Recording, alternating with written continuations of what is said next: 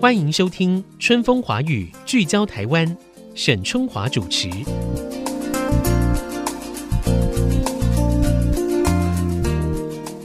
大家好，欢迎收听 FM 九七点五 IC 之音春风华语聚焦台湾，我是沈春华，非常开心哦，又是新的一年的开始了啊！我们送走了风波不断，然后呢，又是大家在 COVID-19 的强烈的挑战当中，一步一步走过来的那种艰辛哈。我们也希望迎向一个更美好的二零二一年。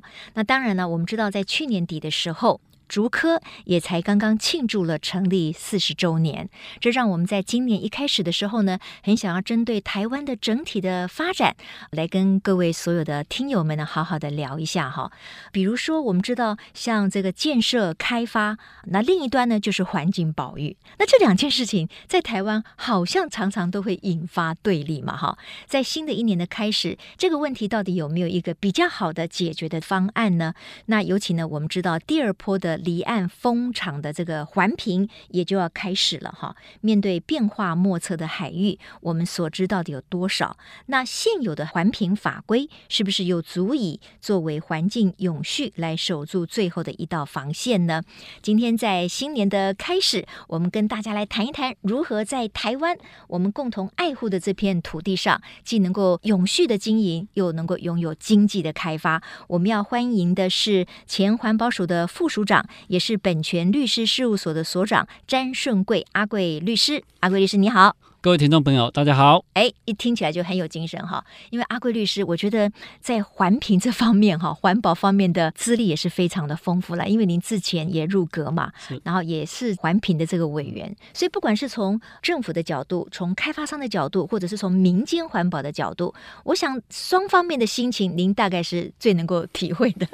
是，而且常常夹在其中被拉扯，真是为难你了哈。好，那我觉得什么事情我们都要向前看嘛哈。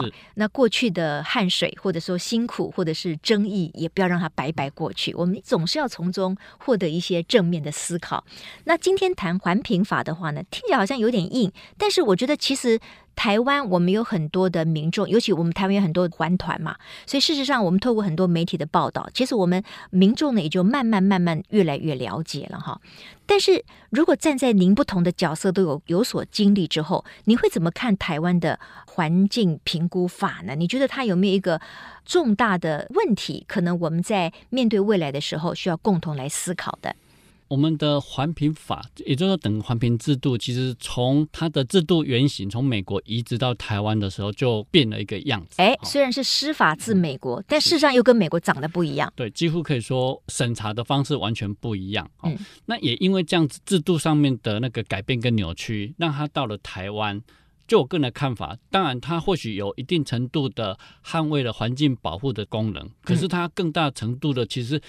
挑起了各方的争端跟不安，哈，尤其我们都知道，宪法增修条款已经明定说，经济发展、社会各方面的发展必须要跟环境保护，其实它是要兼筹并顾。我们环评制度呢，本来应该赋予的就是这个兼筹并顾的良称的这个功能，但是因为制度上的扭曲，让它现在用一个电脑来来形容说，它现在已经过热，近乎宕机了。大家对它期待很高，但是它并没有发挥它应该有的功能。是我们知道在台湾。的环评哈，事实上拥有非常高的权利，也就是说呢，它是拥有否决权的。我这样讲对吗？是啊，但是在美国其实是并没有。那也因为决策的单位或者我们说目的事业机关，他做出了决策以后。那他开始在找环境的评估书，对不对？可是呢，在到了环评的阶段的时候，如果这个环评不能过，那就要否决所有的过程。那前面的那一段，整个决策啊，各方面的开发，等于又是白走一趟了嘛。在这个先后次序上，我不知道您的看法是什么？是我们现在台湾的制度设计就变成说。可能是一个政府的重大政策或者民间的重大投资，是在等于行政院可能已经宣布要支持了，但是到了他的决策的下游才进到环保署去做环评。嗯，那当然常常就会讲说啊，前面的程序都走成这样子了，而且甚至说啊，可能是总统的证件，可能是行政院已经拍板了，那在环保署它的环评委员可以去否决，可以去挑战嘛？这都是台湾制度根本的问题。那我很快说明一下，其实。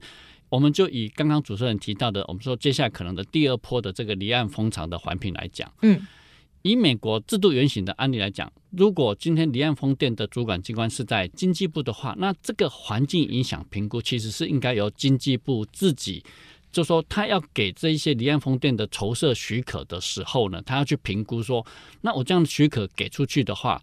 到底会对环境造成怎么样的影响？那当然，这个会不会对环境造成影响，还是基于他风场所选的这些位置。嗯，可是这个呢，只是他要不要给筹设许可的要参考的因素的其中之一。那他可能还要考量的是有经济面向。可能是有社会面向，甚至可能有政治面向的好几个面向，综合起来之后，他来做判断。嗯，这是制度原型。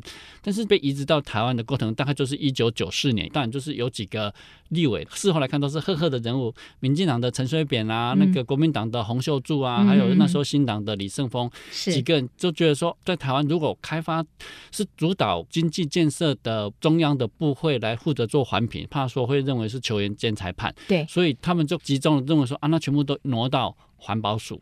那在美国，他们真的就只是叫做环境影响评估，就是说评估来作为我决策参考的因素之一。嗯。但是因为集中到环保署了，所以我们就变成说环境影响评估审查。那审查就会做出同不同意的结论。那如果变成不通过、不同意，那就等于是一个否决权。嗯。啊，这样整个真的就是扭曲了它制度的原貌。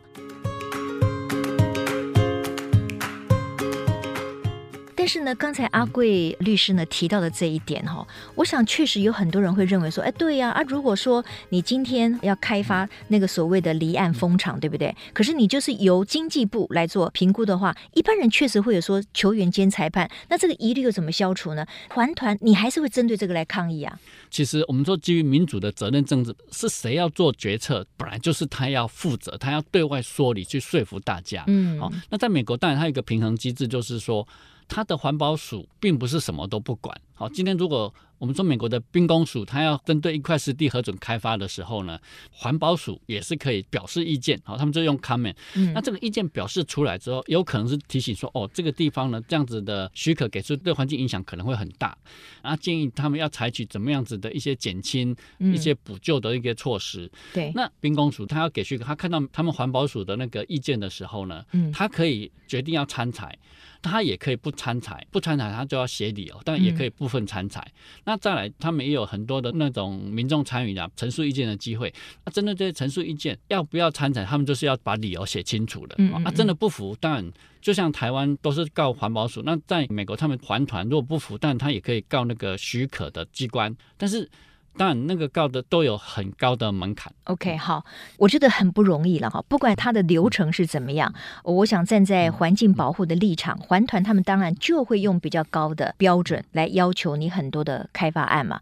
可是呢，因为台湾这么小，我们确实也需要拥有足够的开发或者是经济的能量，来带给我们台湾更多的竞争力，对不对？比如说，我刚才一开始提到了哈，因为正好去年底的时候才在庆祝竹科成立四十周年嘛。那显然四十年前是没有什么环评这件事的，就是当时就是也就是一个上面的政策嘛，哈，邀请了张忠谋先生等这些科技界的人才，就回到台湾，然后就共同说，哦，我们在新竹成立一个科学工业园区嘛。再看我们现在在台中中科的第三期跟第四期，好，也因为这个环评的关系，出现了很多的争议。环评本来是通过了，结果呢，法院又判他说，哎，予以撤销。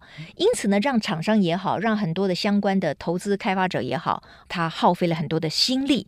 那可是呢，为什么法院他会去撤销这个评估，也是有他的依据嘛？呃，没有错。其实台湾后来的这些经济的发展，可能真的都是靠竹科整个带起来。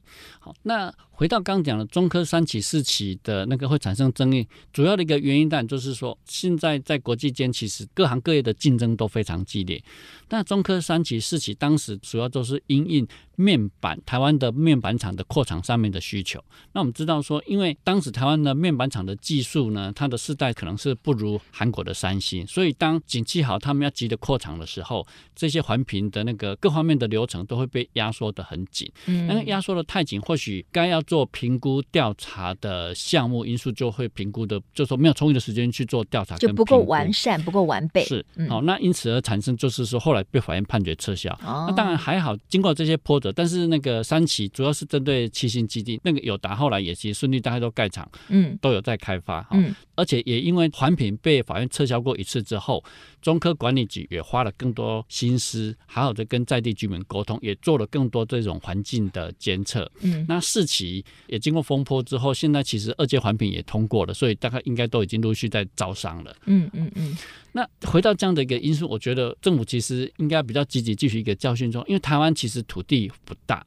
那过去可能因为政治上的因素，可能比较期待的就是说有没有机会三民主义统一中国什么的。我们对在地环境的基础的那个环境资料，嗯，调查的不够多。好，那这几年因为开始积极的在推那个国土计划，那我会建议就是说，我们汲取中科三期、四期，甚至现在竹科台积电就说要扩到两纳米、一纳米厂，哈，它可能也需要改时间。即便它的制程是领先，但是底下虎视眈眈想要追上来，都有时间上压力的时候，应该政府呢积极的把台湾这么小的那个周边的环境因素呢，直接调查更清楚一点。嗯嗯，那这样子遇到个案开发的需要的时候，你就很快的有完整的资讯，嗯，那就不会因为个案呢选中了一个地方，可是那个地方要重启环境的调查，需要很多很多的时间。我觉得这是。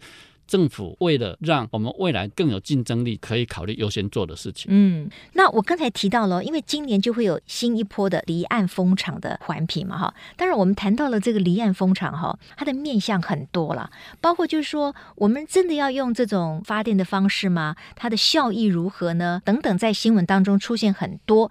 那这个方面呢，我们就暂时呢先不去讨论。我们今天就在这个所谓环境评估这件事情上，对于离岸风。工厂到底它会呈现什么样的一个面相？那我们请这个詹顺贵律师就来谈一谈哈。我知道台湾它其实吸引了很多国际的开发商，想要来加入开发这个台湾的离岸风场哈，就是用风力来发电嘛哈。这个可能是符合未来绿电的趋势。可是呢，我们一方面呢又希望能够保护台湾的海域啊，我们的环境。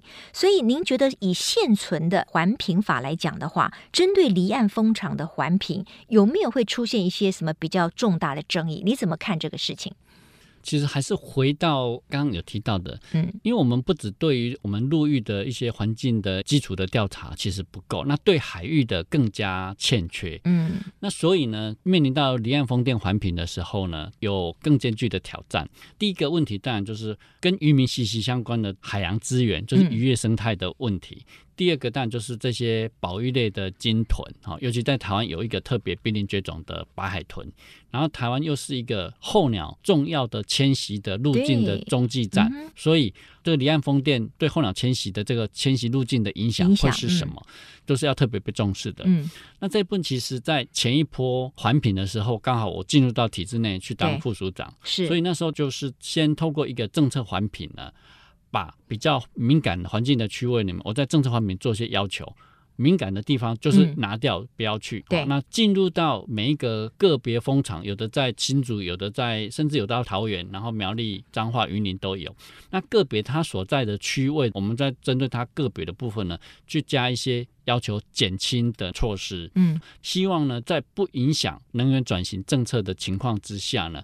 对于主要三个环境因素呢，把它影响把它降到最低。嗯、OK，那你刚才提到一点，我觉得很好，就是说，哎，那这个官方可能先把一些比较没有争议性的这个场域先画出来，对不对？所以当时有公告吗？大概有几个场域？其实，在前一波呢，由经济部委托工研院呢，先做了台湾海峡适合的风场的一个调查评估。嗯，所以原先是选出了三十六个风场。对，那这三十六个风场后来因为涉及到我们的南北那个货轮啊、游轮的这些航道呢，又删了一些掉，所以最后其实还有二十八个。OK，那这二十八个已经做过的初步的评估，就是说，也许这些相关的投资者或者是开发商，他们可以在这些场域呢来做离岸风场的设置嘛，哈。可是好像。后来又更开放了，就是不止在这个二十八个里面挑，这又是怎么一回事呢？是。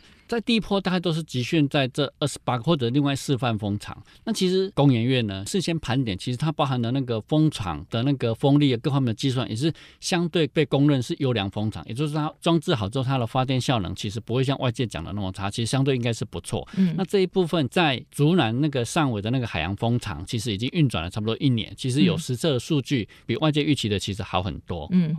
这是第一波，因为它有特定的那个场址，所以相对引起的争议小，所以环评的速度也比较快一点。哈，但这个对于环境基本要求也不能完全都不顾。那现在第二波就是所谓进入到官方的那个离岸风场三阶段发展的区块开发。嗯，那我们也是在上个月看到那个试出来的新闻，就说啊，经济部能源局决定说。他不再预设说政府先遴选好哪些位置，嗯，可以去让投资厂商来挑选来申请，而是完全开放让他们自己去选地方，选了之后呢，才去跟相关的目的事业主管去说啊，这个地方是不是有不能开发的因素等等。哎，那我这样觉得很奇怪，如果能够事先有一些避开，然后相对是比较不争议，这不是很好吗？你就这些去选择就好了嘛。那你现在又全部开放了，然后再说万一有争议，大家再来咨询或者是再。做一个调解，那不是又又浪费了很多时间吗？这样反反复复的，听起来更没有效率，不是吗？是，其实这一部分后来这样讯息出来之后，其实经济部能源局也招来了不少的批评。那最明显的一个案例就是。基于这样的一个政策，所以有一家德商呢，他就是选择了在北方三岛的海域，嗯、想说那个地方离台湾本岛的居民远一点，好，所以他选到那个地方去。嗯、可是，一选那个地方刚好是台湾非常非常重要的那个渔场哦，所以渔获最大的。对，所以很多的渔民反对。那当然啊，跟着呢。基隆市长跟新北市长两个先后都声明表示反对，嗯、那这样就引起了一些额外不必要的争议。所以，因为这个地方就是它开放之后，嗯、德国的开发商自己去找的，嗯、没有包括在那二十八个里面。没有，完全。结果你看一找了以后呢，哎，渔民也是反对了，地方的父母官也反对了，因为你可能会影响到渔民的生计嘛。哦，那这样子反而让离岸风电或者绿电发展的蒙上阴影。其实不用，所以我们在这个地方，我还是要积极的建议，嗯，其实经济部能源局应该多承担一点责任。这个有时候欲速则不达，不一定要马上那么求快，是。赶快再请工研院是不是再盘点其他相对比较适合的风场出来之后，再试出来让厂商去申请，这样子真的是可以减少额外的这个争议，因为你争议一多，大家观感不好，嗯，而且事情要拖很久，然后最后可能也就没有办法，甚至还无疾而终，就就大家就是通通都输掉了嘛，哈。是。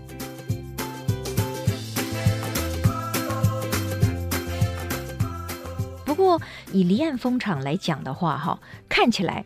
对于一些企业界，比如说像台积电，他已经也表明了，他们希望在二零五零年之前，他可以全部买绿电来使用。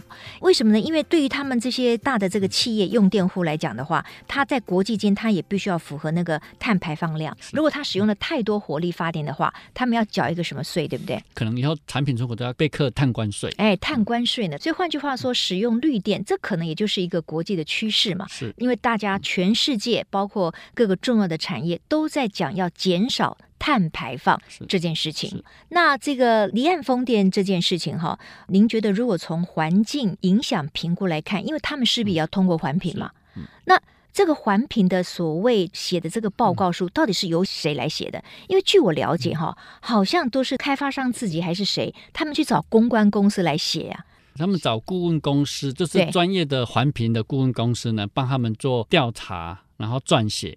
那这个钱谁付呢？都是开发单位。对呀、啊，那这样子一般的环团听起来就说，哦，那你既然是拿了开发单位的钱，那你的这个环评当然就会比较倾向于这个开发单位嘛。你这个有没有公信力呢？会不会有这个疑虑？